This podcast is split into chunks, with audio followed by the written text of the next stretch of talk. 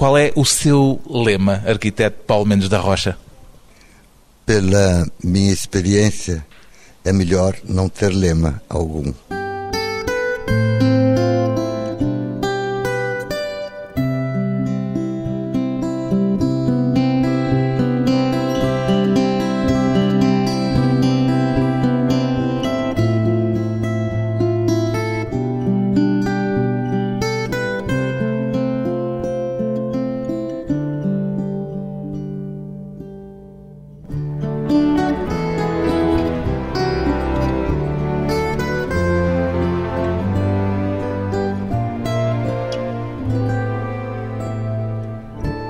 Paulo Mendes da Rocha, 81 anos, arquiteto. O que é que normalmente o faz gostar mais ou gostar menos, arquiteto Paulo Mendes da Rocha, de uma cidade? Bem, visto assim de uma cidade que você está sugerindo que nos surpreendamos com essa ou aquela, as cidades têm esse valor, essa indizível monumentalidade de cada uma por si ser indispensável e belíssima. Mas há cidades de que gosta menos do que outras, como haverá, imagino, pessoas de que gosta mais e pessoas de que gosta menos. Bem, a virtude da cidade é justamente a sedução. Você, numa cidade nova que nunca teria visto antes. Eu mesmo tive a primeira vez em Lisboa, por exemplo, a nossa encantadora Lisboa. As surpresas, a emoção vão se sucedendo, inclusive em contraponto com a imagem que inexoravelmente você já tem sempre desses lugares. E isso é uma das grandes aventuras da nossa vida. Mas essa sedução há de ter algum padrão. O que é que faz com que normalmente goste mais ou goste menos? Porque, de novo, comparando com as pessoas, nós podemos gostar de pessoas mais faladoras ou menos faladoras. Uns preferem pessoas mais diretas e frontais, outros preferem pessoas mais recatadas. No seu caso, em relação às cidades, fazendo a transposição, Sim. tem preferências? Sim, mas toda cidade é extremamente falante. Não existe cidade muda. A grande questão que eu tenho a impressão que surgiu no que pode se chamar, veja de onde e com quem estamos falando eu e você. Brasil e Portugal, por que não, no caso?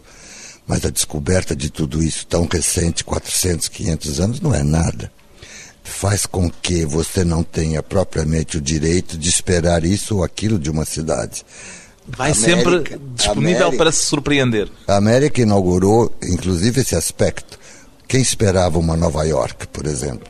Portanto, a graça da cidade é que você sabe que deve ser planejada cada vez mais para sustentar a nossa vida, evitar o caos, ou mesmo editar os grandes sonhos que o conhecimento vai abrindo para o futuro desse lugar habitável no planeta que é a cidade, nós dizemos assim, com alguma razão, a natureza é um inferno, ela não é habitável.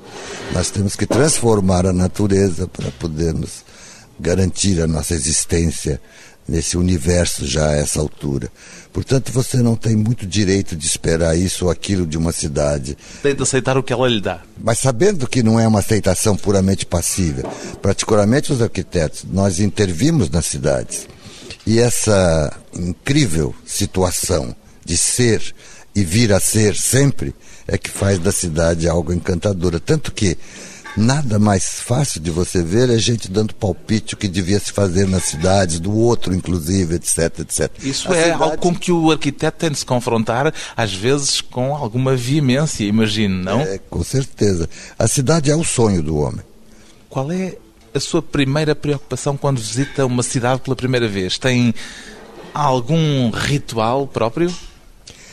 Eu vejo as pessoas na rua como o grande espetáculo da cidade a cara dessas pessoas, a postura, a maneira de tratar uns aos outros é, de fato, o que é a cidade. Falou-me das pessoas antes de me falar dos edifícios.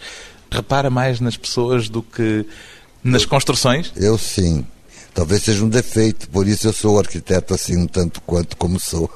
Como é que é? Já agora explique lá o que é que se considera enquanto arquiteto. Porque nós que reverenciamos tanto, sabe-se, isso é uma questão de banal erudição, até se você quiser, que, o que se chama monumento histórico, isso e aquilo.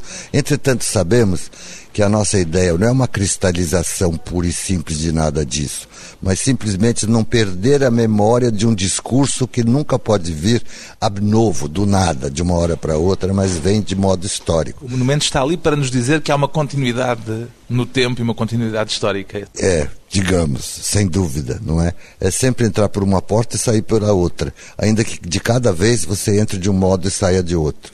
Tem bom sentido de orientação, arquiteto Paulo Mendes da Rocha? Eu tenho, oriento-me bem. Pergunto-lhe isto lembrando-me que o arquiteto Cisa Vieira confessava não há muito tempo que ele tem um péssimo sentido de orientação e isto fez-me perguntar, concluir talvez, que a capacidade de percepção imediata de um espaço se calhar não é absolutamente necessária para um arquiteto, para a arquitetura. Não sei. Pode ser, inclusive, que a minha orientação seja feita de um delírio pessoal que presumo estar orientado quando justamente devo estar muito desorientado. Mas eu não dou um passo sem a ideia de que estaria orientado, ainda que venha me surpreender que não era bem aquilo como eu tinha pensado. Anda com planos da cidade quando vai a uma cidade nova, quando chegou pela primeira vez a Lisboa, trazia mapas e essas coisas? Você pode fazer isso por uma razão, inclusive, de conforto, eficiência e lógica.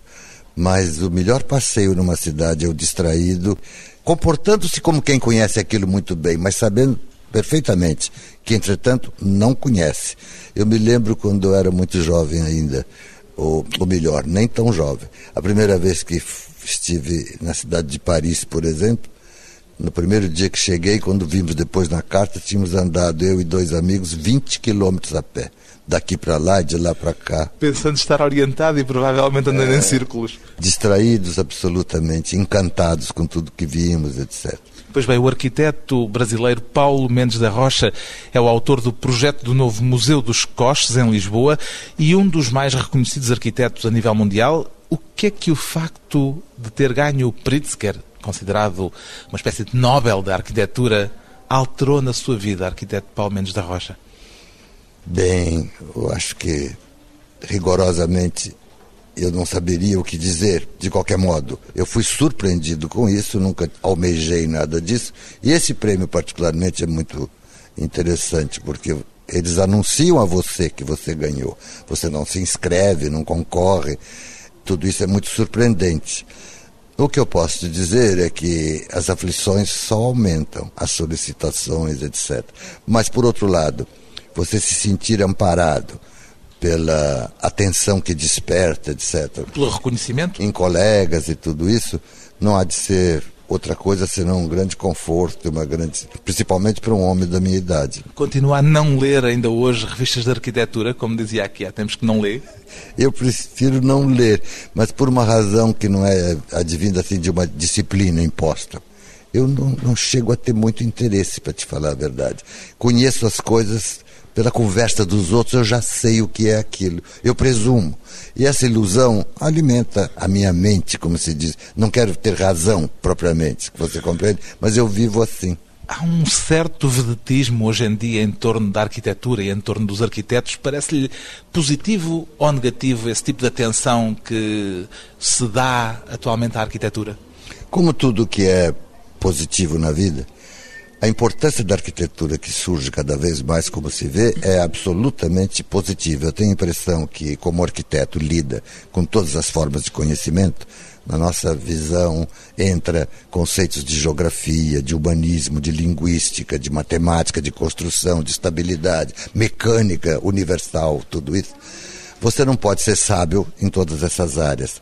Nós estamos mais ou menos convencidos que a arquitetura é uma forma peculiar de conhecimento tudo isso existia antes deste espetáculo em torno da arquitetura. Por isso mesmo, com essa posição legítima diante da nossa história enquanto homens, é que esse mesmo universo está condenado quase também, ao mesmo tempo, de conviver com uma possibilidade de degenerescência enorme. Portanto, a especulação, a exploração mercantilista de todo esse prestígio, esperava-se que aparecesse mesmo. O problema é a disciplina em relação a isso. Por isso os arquitetos nunca dispensaram de uma posição de discurso público e político. A dimensão política da arquitetura, na minha opinião, é a mais forte da consistência, digamos, do discurso dos arquitetos. E nesse momento, o que nós chamamos de arquitetura, de antevisão, providência tomada por antecedência sobre a nossa existência, faz com que a arquitetura tenha uma importância de fato muito grande. Uma importância que tem esse outro lado que é, e eu ainda não desisti de ouvir falar também um bocadinho disso, que é este star system, este mundo de espetáculo em torno esse, da arquitetura. Esse é horrível. Essa é a parte degenerada. Sente-se parte dele, sente-se parte desse star system, o arquiteto Não, Paulo Mendes da Rocha. Talvez queiram que eu faça parte, mas eu evito o mais que eu posso. E como é que resiste a ele? Bem, talvez me afastando o mais possível, não procurando tanto. Afastando-se das revistas de arquitetura também? também. Né? Porque os meus amigos, meus colegas, eu não penso isso por mim, de moto próprio só. Não sou eu que inventei a maioria desses conceitos que estamos mais ou menos comentando. Acompanho os meus melhores amigos, arquitetos. Você vê, nós estamos falando de coisas que envolvem milhões de anos, estamos falando do planeta e do gênero humano. A nossa vida é muito breve. Portanto, nós somos sempre cada vez mais, pelo conhecimento, etc., feitos do passado e do futuro, porque o conhecimento faz com que você seja capaz de prever um futuro muito mais adiante do que em outros tempos. E esse papel de previsão também faz parte do trabalho do arquiteto. Como só vivemos poucos minutos, a nossa existência é brevíssima, 50, 60 anos de vida ativa, que seja. É como se diz, diga agora ou não vais dizer nunca mais. Um arquiteto com a carga do passado às costas, mas com o futuro todo pela frente. Depois de um breve intervalo, vamos voltar com o arquiteto brasileiro Paulo Mendes da Rocha, a pedra e o betão.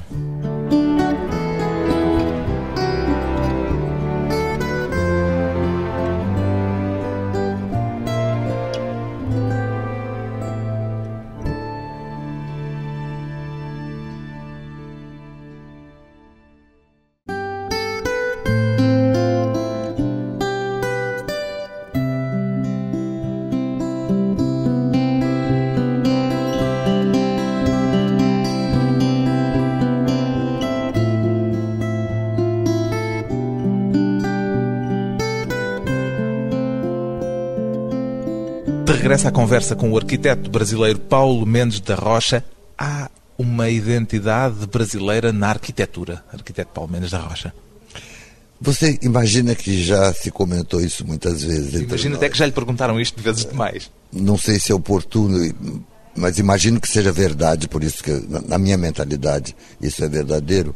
Se não há, deveria haver, porque tudo que se sabia naquela época para inaugurar. Naquela época está a referir-se a que época?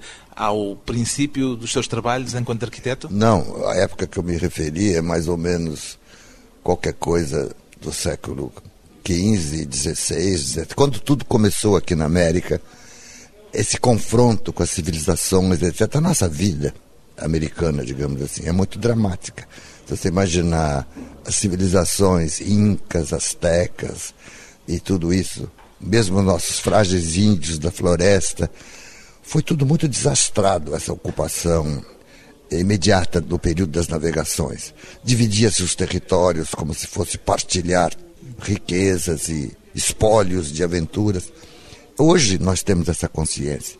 Não percebi em que medida é que isso torna a arquitetura brasileira uma arquitetura com uma voz própria. Talvez eu tenha perdido o fio da meada, porque essa divagação toda era para te dizer que se não há, Devia haver. deveria haver. Exatamente. Mas no seu entender, parece-lhe que há, quer dizer, sente que o seu trabalho, por exemplo, faz parte de uma identidade especificamente brasileira ou podia ser trabalho de um arquiteto nascido em Nova York ou em Lisboa ou em Chicago ou em Tóquio? É difícil você imaginar uma reflexão sobre si mesmo desse porte. Eu tenho a impressão que, sem ser exclusivamente de modo naturalista, fruto disso ou daquilo, o meio em que você vive nessa vida tão breve marca nesses horizontes que são genéricos, É que a, a sua sensação- posição individual. A sensação que temos hoje é que a arquitetura é, sobretudo, cosmopolita. Quer dizer que a marca internacional da arquitetura é muito mais forte do que a marca local em que ela se inscreve. Você sabe que isso é uma questão, por que não dizer, absolutamente de porte filosófico muito sutil. Formação de consciência e linguagem. Mas o que você podia dizer é que enquanto um conhecimento seja matemática, você não pode ter uma matemática desse ou daquele país, não é?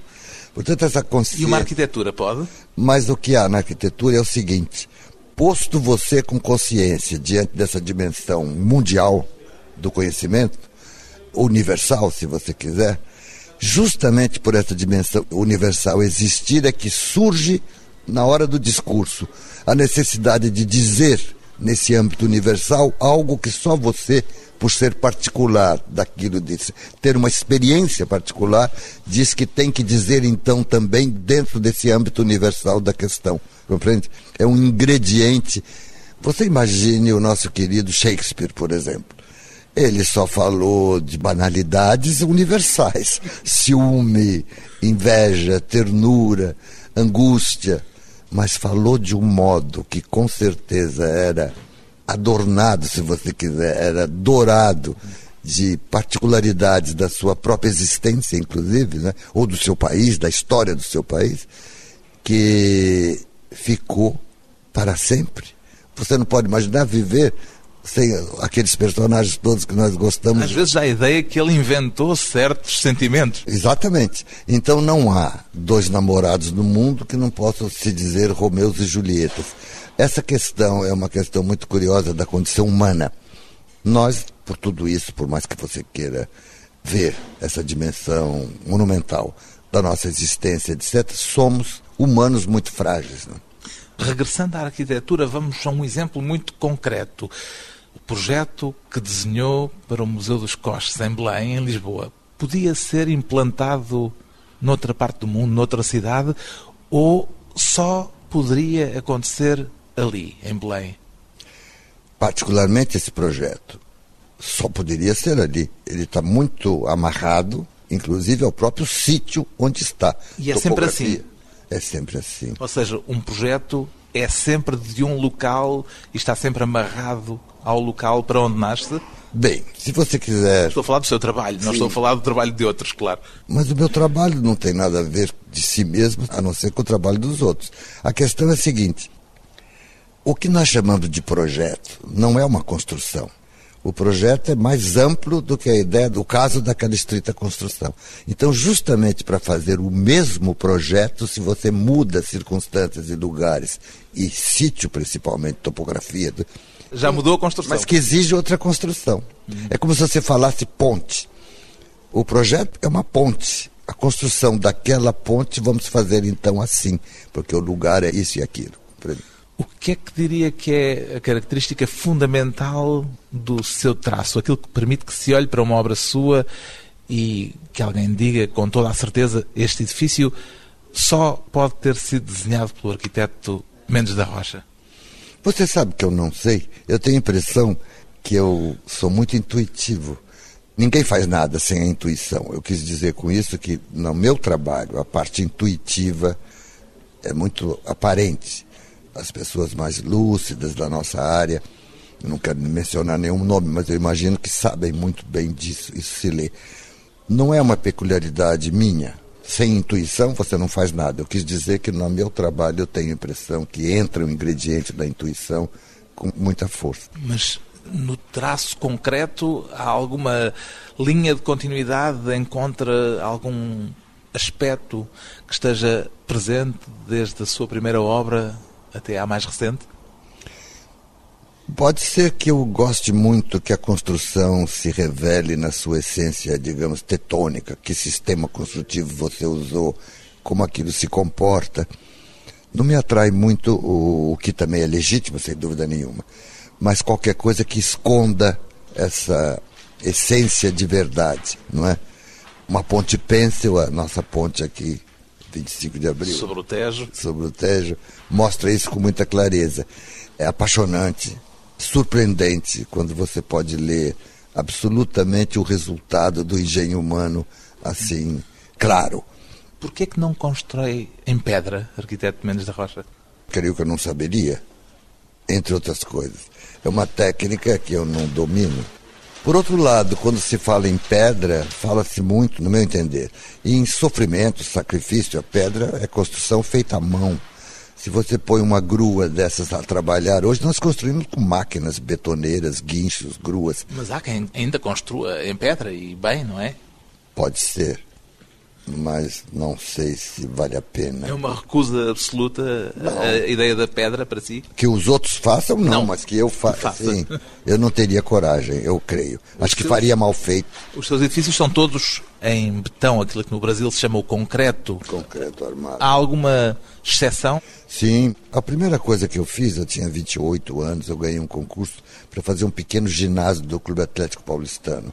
Ele já é constituído por um anel em concreto armado, com alguns gigantes ainda em concreto armado, que sustentam cabos de aço e uma cobertura leve metálica. Portanto, já é uma associação entre estruturas metálicas e contrafortes de concreto armado, o que é muito usual. Eu preferia não ter manias, compreende? Há nessa decisão de não usar a pedra também algo de ambiental, de preservação ecológica, de não mas... ir à natureza buscar um material que obriga a esventrá-la para obter? Pois é, mas veja você, a natureza nos comove na sua parte de fenômenos, não de paisagem. Portanto. Não o comove a paisagem? Não, a não ser no sentido de desastre possível. É? As águas, principalmente, mostram que é possível você destruir um lugar. Se for ao Grand Canyon, para dar um exemplo assim absolutamente turístico e que toda a gente compreende imediatamente, não o comove aquele espetáculo da própria natureza? Bem, justamente porque esse discurso se torna um discurso com senso de crítica e político, eu, se tenho liberdade, podia dizer não. Não me comove absolutamente mais a natureza. Não gosta da natureza em estado selvagem? Não se trata de não gostar, mas se você podia dizer que não te diz nada, eu prefiro ver, em vez de uma bela montanha, as pirâmides do Cairo, digamos. É? Eu, para te dizer a verdade, só me comovo com os homens. E é tudo uma luta, portanto, Horizonte... do homem contra a natureza. Contra não. A questão é essa, que não se trata de ser contra. O difícil com a natureza é justamente conviver amorosamente com ela. É mais ou menos como você faz, já estamos falando do ponto de vista masculino, essa altura, eu e você, com as mulheres. Se você vê aquilo como produto para tirar fotografia, todas mais ou menos com roupas é, estranhas, você sabe onde podemos cair, não é verdade? Portanto, só aquele apaixonado é que sabe que não é um produto aquilo que ele ama, mas é uma coisa que vem muito lentamente se formando na nossa consciência, etc. A arquitetura como uma forma de paixão também. Depois de mais uma breve pausa, voltamos com o arquiteto Paulo Mendes da Rocha e o novo Museu dos Coches.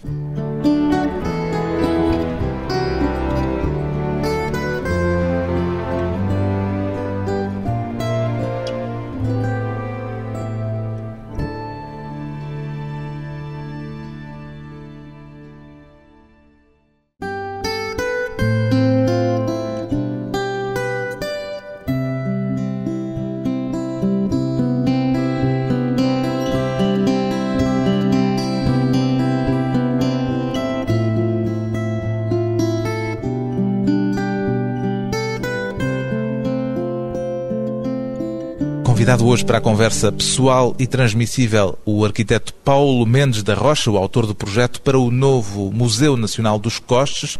Como é que se sente perante a polémica que esta mudança do Museu dos Costes suscitou, arquiteto Paulo Mendes da Rocha? Bem, não fui eu que suscitei essa polêmica. Naturalmente. A questão é polêmica na cidade de Lisboa. A questão da frente Tejo, a questão das transformações, discute-se muito. Mas foi uma polémica, no caso do Museu dos Coches, que meteu até abaixo assinados contra e a favor, e houve muita movimentação. Como é que se sentiu vindo do Brasil e aterrando nesta realidade perante esse confronto? É uma parte que já não, não posso dizer nada muito sobre isso. O que você vê é que toda transformação na cidade. Provoca esse tipo de polêmica. Já esteve alguma vez envolvido numa obra tão polémica quanto esta? Não, creio que não. É a obra que suscitou mais entusiasmos. Eu fiz uma pequena intervenção numa praça chamada Praça do Patriarca, que é o patriarca da independência do Brasil, uma simples coberturazinha para uma escadaria de passagem pedonal, que deu muita polêmica também. Mas isso mais ou menos é sadio. O que fica interessante é que apesar de ser um detalhe no caso, é um Museu dos Cortes, na verdade não é esse o objeto da polêmica. É mesmo a necessária transformação da Frente Tejo que está se discutindo. Então você vê, eu acho que desencadear essa polêmica, ou acirrá-la, é muito oportuno. Eu, que vejo isso de uma certa distância, não posso deixar de estranhar como em Lisboa não se pensa imediatamente num eixo transverso que atravesse o Tejo e veja a cidade também do outro lado, usando de uma maneira muito mais intensa do que aquela que já se usa, a navegação, etc. Não acho que a Frente Tejo seja algo infinitamente extensível. Eu achava melhor concentrar e passar para o outro lado. E essa cidade fica um tanto flutuante. Sendo mais do que há que pouca ligação foi. entre um lado e outro do rio. O Museu dos Costes, apesar de ser um projeto muito local, abre os horizontes sobre a discussão de tudo isso. Tanto que faz parte do projeto, a municipalidade pediu que se fizesse assim, uma passagem de pedestres que liga lá da cabeça, na Rua do Junqueira, esquina com a Ladeira da Ajuda, uma passagem de pedestres que atravessa a linha férrea e põe as pessoas na beira de um cais que lá já exista. Portanto, só o anúncio dessa vontade de atravessar, agora você vê. Eu espero que me concedam comentar essas coisas. Não queria meter a mão na casa do outro, como quem diz. Muito, Sendo que há essa necessidade de muito- cuidado. Muito menos como se fosse o macaco com o armário da louça, não é isso. Mas esse olhar nós não podemos deixar de ter, vendo tudo isso. Que justamente aqui, na terra dos navegantes, usa-se pouco o transporte fluvial dentro dessa frente de Lisboa para as águas. Da Praça do Comércio, por ali, pouca coisa para lá, pouca coisa para cá. Lisboa devia conversar. Eu já conversei uma vez com um dos meus mais queridos amigos em Portugal, com Manuel Graça Dias, e disse qualquer coisa sobre isso. Que ali devia se, inclusive, incentivar uma certa verticalização, com a perspectiva.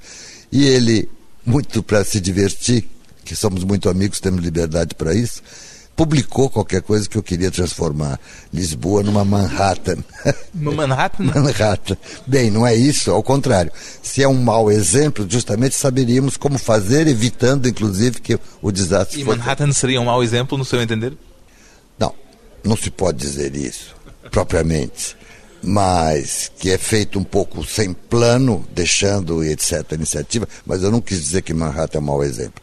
Eu quis dizer que lá não há muito plano. E acha que é necessário esse plano ou que as cidades o mais apropriado é que cresçam naturalmente, naturalmente pela intervenção humana, evidentemente. É que Lisboa tem uma topografia que vocês conhecem muito melhor do que eu. E o que se chama as visuais para os espaços livres da Frente Tejo, é evidente que alguns têm que ser mantidos, etc. Obriga uma disciplina, uma previsível, ou até desejável, se fosse o caso, verticalização.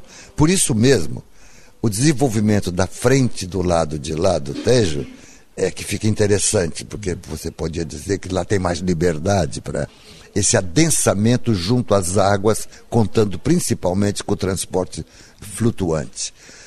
É um horizonte aberto, não é projeto para um arquiteto nenhum se meter a besta e fazer sozinho.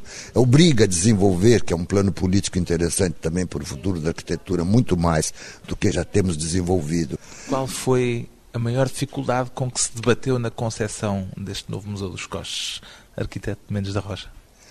Bem, eu não sei se devo dizer alguns desaforos, mas o arquiteto, o arquiteto não trabalha com dificuldades. As dificuldades são, assim, monumentais em tese. Quando você resolve fazer assim o assado, já não há dificuldade. É a grande- Lamenta, por exemplo, que tenham sido impostas alterações ao seu projeto inicial ao impedirem, por exemplo, o silo automóvel que tinha Não, desenhado. o silo automóvel não faz parte integrante do nosso projeto nem do nosso contrato. Foi a impossibilidade, dado fundações e a concentração de carga, a qualidade do solo, que é terreno de marinha, dado tudo isso como inconveniência para grandes subterrâneos, mesmo o congestionamento do tráfego, se você enfiar ali embaixo do próprio museu centenas de automóveis. E a demanda, que não é só do museu, mas é da região, principalmente se você considerar essa navegação que eu estou falando. Ou seja, era uma preocupação de caráter urbanístico. Era uma preocupação de caráter urbanístico para dizer o que tínhamos, que é só topografia, disponibilidade de terreno, não basta. Era preciso enfrentar, por enquanto, por mais que você condene o automóvel, por uns tempos, esse silo que não fomos nós que inventamos. Há um projeto aqui em Lisboa de um concurso que eu vi, mais ou menos recente, dos últimos 15 ou 10 anos, digamos, onde já se propunha, porque é um protótipo desse estacionamento circular, não é um projeto nosso, é dizer, um Mas artefato. Integrou no seu projeto? Sim, você põe 400 automóveis numa área que você precisaria de vários hectares, você põe no diâmetro de 60 metros. Lamenta que ele não vá por diante? Não, eu não lamento, porque essa questão não vale a pena você lamentar ou não lamentar. A questão está posta. Vai se discutir se faz ou não faz. A grande prebenda é sempre tampar a frente do rio. Porém, eu fico de acordo que não deve se tampar com uma parede, mas um artefato ou outro. Você vê, esses grandes transatlânticos de passageiros, quando vêm, tapam aquilo tudo. Portanto, e outra coisa, o cilindro é uma construção muito elegante.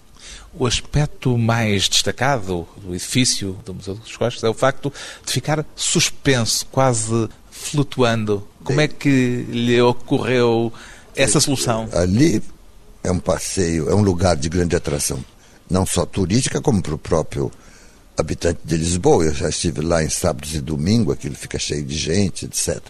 Há bares, restaurantes, atrações insubstituíveis, como os Jerônimos e o Centro Cultural e coisas assim. A ladeira toda, a calçada da ajuda, é inteira feita lá para trás de monumentos, inclusive de caráter militar ligados a cavalos, a cavalaria e tudo isso que faz parte da nossa história.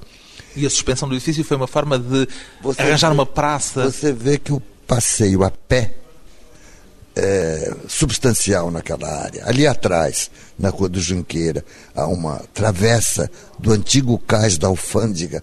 Isso faz ver, assim, com duas palavras, com o nome da rua, que o rio chegava até ali, sem precisar guias de museu nem nada. Eu achei que se você rompesse o chão com um edifício monumental, como necessariamente o programa do museu exige que seja, enorme, em bom português, para ficar procurando a porta e dando a volta naquilo, como se faz um edifício que seja vulnerável a essa marcha a pé encantadora que já se decantou tanto como a grande beleza das cidades, se não, por que não levantar o edifício. Levantar o edifício. E surge nesse momento uma dificuldade advinda dessa providência, que é o plano de acesso. Rampas e aquilo não acaba mais. E fica para confrontar-se com o próprio coche como instrumento mecânico, o elevador como muito atraente numa cidade que conhece o elevador na via pública. Portanto, não é um elevador usual de edifícios com muitas paradas, é só o chão e o museu lá em cima. E é muito interessante suprir com máquinas essa primeira dificuldade mecânica da coisa toda. Como é que imagina aquela zona de Lisboa daqui a 10 anos, depois do museu ter sido apropriado pela cidade? Normalmente tem surpresas na forma como uma cidade se apropria de um edifício seu? Como é que eu posso dizer? Quem sabe eu possa ver isso, ainda que seja usando bengalas. Mas normalmente costuma ter surpresas na forma como os edifícios são apropriados pelo espaço público ou costuma-lhe acontecer que essa apropriação corresponde àquilo que imaginou para ela? Não.